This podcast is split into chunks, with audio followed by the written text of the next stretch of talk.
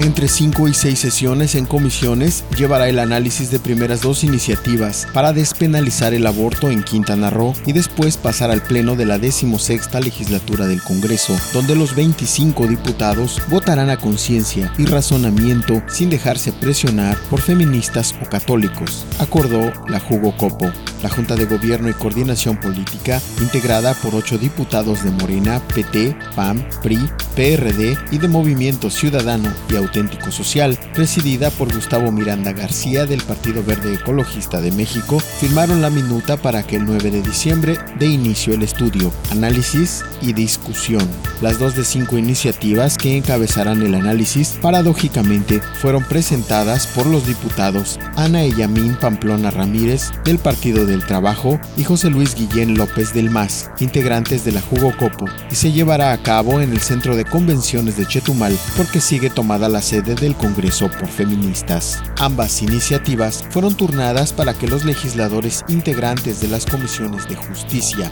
derechos humanos, puntos constitucionales, para la igualdad de género y de salud y asistencia social determinen su procedencia y en caso de ser aprobadas, turnar la discusión ante los 25 legisladores. La exposición de motivos de los diputados Pamplona Ramírez y Guillén López se busca adicionar y derogar varios artículos de los códigos penal y civil del estado de Quintana Roo, así como de salud, y como parte central lo que establece delitos contra el individuo, contra la vida y la salud personal.